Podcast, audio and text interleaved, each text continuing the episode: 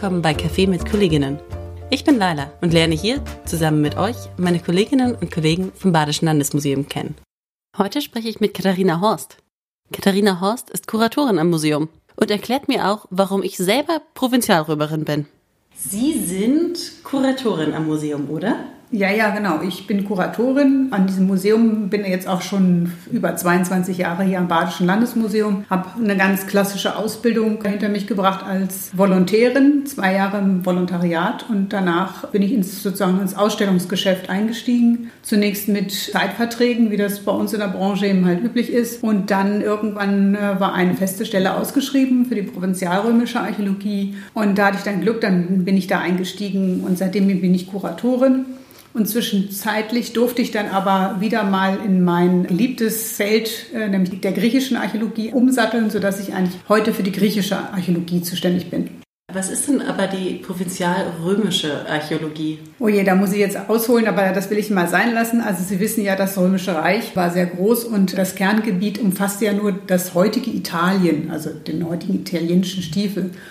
Und der Rest vom Römischen Reich waren eben halt römische Provinzen. Das heißt, wir befinden uns hier in Deutschland in einer römischen Provinz. Und deswegen äh, nennt man die Sachen, die man hier findet äh, im Boden und die aus römischer Zeit kommen, eben nicht römisch, sondern provinzialrömisch. Ah, okay, dann habe ich wieder was gelernt. Ich bin selber gebürtige Triererin, also auch mhm. Provinzialrömerin. Genau. was ist Ihre Aufgabe hier am Museum als Kuratorin? Ähm, zum Ersten äh, muss man sagen, die Hauptaufgabe einer Kuratorin oder beziehungsweise eines Kustos, so ist der alte Begriff dafür, ist, dass man nämlich auf die Sachen aufpasst, die hier im Museum sind. Das heißt, die Sammlung, die wir haben, sollen wir kuratorisch bewachen, aber auch wissenschaftlich erarbeiten und für die Besucher zugänglich machen. Das ist die Hauptaufgabe eines Kurators. Er kümmert sich um die Objekte im Museum. Wie hat sich denn Ihre Arbeit verändert äh, mit der Corona-Krise? Oh, die hat sich in dem Sinne sehr verändert, weil wir natürlich eigentlich für die Öffentlichkeit arbeiten. Das heißt, unser Hauptgeschäft äh, hat sich äh, sowieso in den letzten 30 Jahren darin verändert, dass wir ja sehr große Sonderausstellungen herstellen. Also wir kuratieren die, das heißt, wir machen ein Konzept für eine neue Ausstellung und dann versuchen wir dieses Konzept dann langsam umzusetzen. Das ist ein langer Prozess für so eine Vorbereitungszeit die Vorbereitung für eine so große Ausstellung dauert so zwischen zwei bis vier Jahre. Und daran können wir auch weiterhin arbeiten, das machen wir auch. Aber wir können eben halt im Augenblick gar nicht mit den Besuchern in Kontakt treten das wir gerne machen, weil wir unsere Sachen auch den Besuchern näher bringen. Wir haben zwar natürlich Vermittlung, Kulturvermittler, also Führer in den Ausstellungen, aber trotzdem ist es immer ganz wichtig, dass der Kurator auch vor Ort ist und äh, den Besuchern auch Führung anbietet und ihnen auch das Konzept erzählt. Warum mache ich eine Ausstellung?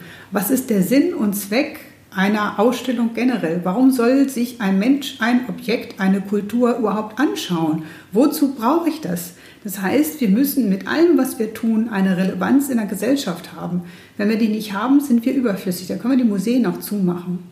Okay, und gerade ist es zu und es fühlt sich so ein bisschen an, als ob man seine Relevanz dadurch verliert, weil man einfach diesen, diesen Kontakt nicht mehr hat. Genau, weil die Leute nicht mehr zu uns kommen können, weil die Museen der einen Seite eben halt so ähm, zum Amüsement oder zur Unterhaltung dienen, aber sie sind auch immer Orte der Wahrheit. So sage ich das etwas übertrieben. Das heißt, viele Sachen, die in anderen Medien einem erzählt werden, da braucht der Mensch manchmal auch irgendwo einen Ort, wo er sagt, ja, hier werde ich ganz zurückhaltend und ehrlich beraten und hier kann ich mir das anschauen und Texte lesen, die korrekt sind. Das ist für uns ganz wichtig, dass wir eine Institution sind, die einen Richtwert abgibt. Das, ich vergleiche das immer mit ähm, einem Lexikon.